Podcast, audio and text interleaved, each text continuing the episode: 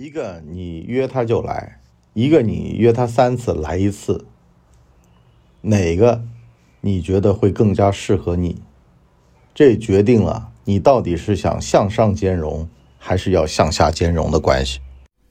识人之面，带你走入关系研究所，欢迎收听《识人之面》。大家好，欢迎收听《识人之面》，今儿个呢聊聊陈世美。《铡美案》啊是一出京剧啊，我没看过，但是呢，我想说说现代的陈世美。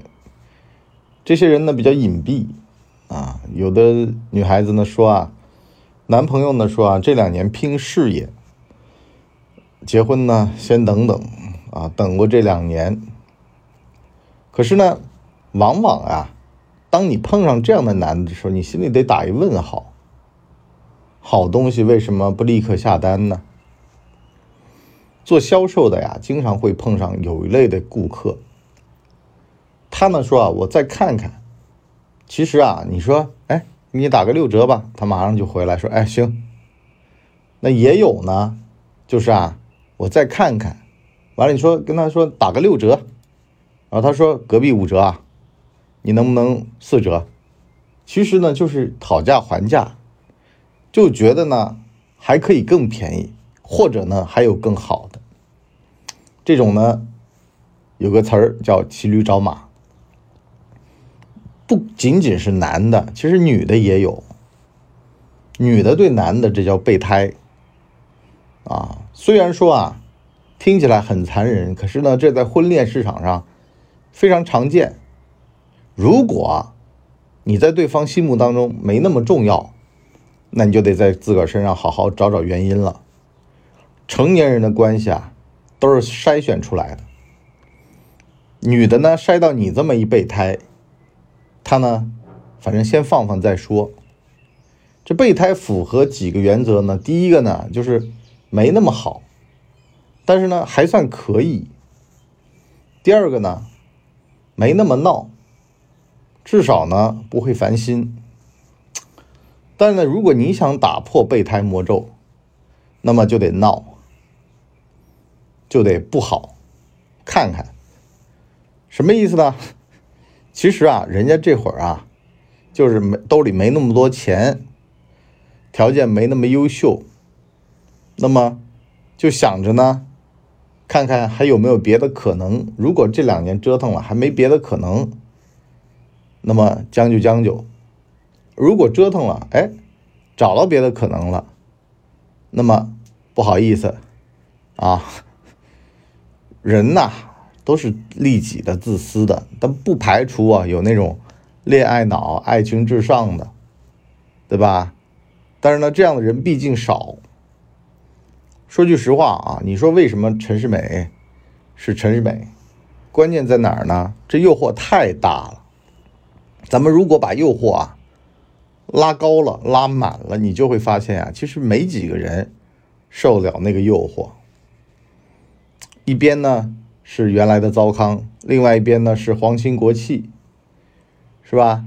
你只要能够跟皇亲国戚那么一结合，哎，社会阶层啊，应该说说是阶级，马上就变了，从劳动阶级变成了剥削阶级，这什么呢？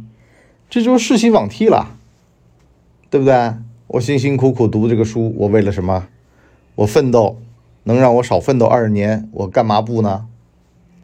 人都是利己自私的，所以呢，从这个角度上来看，你更应该恨的是自己不够优秀。但话说回来，关系是筛选的，什么意思呢？哼，就是啊，你自己也得有这么一份忧患意识。就是万一对方是陈世美怎么办？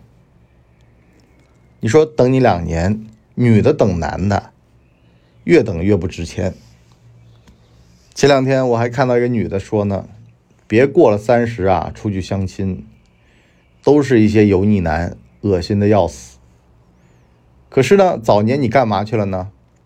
早年呢，这个等男朋友等了几年，这男的呢跟别的女的跑了。要么就是自个儿觉得要找一个完美的对象，完了在想象当中看着韩剧就轴过去了，是吧？一点都不饿。为什么不饿呢？是因为现实社会啊，男女的要求啊也越来越奇怪。男的呢也不像男的，没有女的那般优秀。女的是往上找，往上找呢要找一个能让他仰视的男的。可是呢，在同样的年纪下，怎么能够让女的仰视呢？那也太优秀了吧！这么优秀的人，要么在骑驴找马。跟你在一块儿，等着有皇亲国戚盯上他，是吧？你得承担比你优秀的男的，他看不上你的这个代价的呀。那么你往下找，你又觉得不值，好了，就陷入了这么一个大龄剩女困境。很多女的都会说的呀，男人都是大猪蹄子，是被伤过。为什么被伤过呢？你往上找。但是呢，如果往下找呢，又会碰上一个问题，就是严鹏，是吧？这田玉兰碰上一个比他弱的严鹏，可是严鹏心甘情愿的，这个被他驱使奴役啊，被他骂是吧？跟小跟儿子踢足球，多好一事儿。但是呢，他觉得他得尊重田玉兰啊，偷偷的，哪知道呢？后来出了问题。你要么找这个夏君山。但是呢，夏君山这样的老公啊，说实话，他呢是由于原生家庭不好，而且呢，哼，命脉呢捏在南家手里。他当年进设计院的时候啊，南建龙是设计院副院长，也就是说呢，这是领导的女儿，她不敢造次。你想想，这多现实啊，是吧？南建龙当年为什么看上夏君山呢？其实也是因为呢。这小子跟他女儿呢相配，而且呢自个儿这还有一层权力关系，把他给箍着。你敢背叛？你试试看。好多小伙呀不敢跟单位的小姑娘们谈，就是怕呢抬头不见低头见，到时候搞劈上了，搞难看了，那就麻烦了，是吧？这个代价就太高了。所以呢。面对这样的一个困局啊，希望各位姑娘擦亮眼睛。什么意思呢？就是中间人必须得强力啊，就介绍人中间人。这个强力的人呢，能够很好的去制约对方。有一种介绍人啊，叫做这个当地的实力人物。这个实力人物呢，能够很有效的把对方给摁住。对吧？万一要有点什么风吹草动啊，有点什么的，对家对方也会忌惮。他如果真的想确定关系呢，他也会认真的去考虑这代价他付不付得起。如果他不想考虑，那么他也就大大方方的跟介绍人说了，他不会模棱两可。所以嘛，经常有人说到相亲市场上，我就说啊，你这个介绍人靠不靠谱？介绍人如果靠谱的话呢，基本上你这事儿。后面都会很简单，就是踏实过日子。因为呢，这个反制手段太狠。所以呢，讲到这儿啊，你说你一个女孩子怎么样去破解这个困局？是男人没有男人样的呢，还是你们往上找容易找到陈世美呢？自个儿好好反省一下。那么说回来啊，我们现在啊，经常看到的一种。剩女的现象，实际上都是这种叫做找一个优秀男，这个优秀男看不上这个女的，完了呢先凑合过。可是呢，这种将就出来的日子呀，非常的尴尬。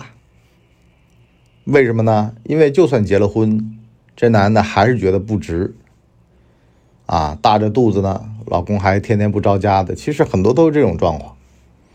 那么这种状况怎么办呢？上杆的不是买卖，关系是筛出来的。当年就应该多多加以考验，定好规矩。你如果符合的就来，不符合的合则来，不合则去嘛。能够去掉很多麻烦啊，就是在婚前就把这些相处模式给弄好了。你作天作地，你婚前作，你婚后你作，人家不买账没用。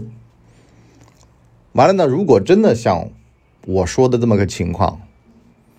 有人可能还听不懂，我就跟你讲个最简单的办法，就是你交朋友吧，你交一个朋友俩，一个呢一打电话呢就来，另外一个呢会说啊，咱们就暂定那天吧，啊，到时候看啊有没有其他状况，什么意思呢？先后顺序给你排好了，你在他心目当中不太重要，跟你的这个约会不太重要。另外一个呢，排除万难都会来。一个呢是上赶着来找你，另外一个呢，他觉得自个儿的事儿更重要，两个都没错，但是呢，相处起来肯定是排除万难来找你的舒服。你到底是找一个让自个儿舒服的、没那么优秀的呢，还是找一个比自个儿优秀，但是会让你相处起来没那么舒服的？其实婚姻就这么两套模式，有的。老婆就是去那儿将就老公，有的呢，老公去将就老婆，对吧？你怎么挑选，怎么去理解呢？我们下半集跟大家聊这种东西啊，就是如人饮水，冷暖自知。你要是真在里边了，你可能也就不会觉得苦。最合适自己的才是最好的。有人说了，我觉得吧。我还是喜欢那个比我高级的，虽然他不怎么理我，但是啊，这就有个问题了。那万一他要是半路上碰上更好的，他做陈世美了，你怎么地呢？你得承担这个后果。碰上另外一个没怎么主见的，啊，天天的闲得慌了，就跟你在一块儿的，那问题也来了，他外面局面打不开。见天的就在家待着。如果你是一个好强的女的，你也看着也烦，是吧？就跟严鹏似的，天天就在家里面拿个 Switch 打游戏，天天就在打游戏。虽然不怎么作妖，没怎么出去玩，但是也扛不起来一个男人的责任呢。你说这怎么办呢？受不受得了？想不想离婚？甘蔗吧，只能吃一头；好事儿吧，只能站一边儿。好吧，我们今天上半集就先聊到这儿，下半集呢跟大家讲讲合适的怎么挑。好了，我们食人之面第三季下半集再见，拜拜。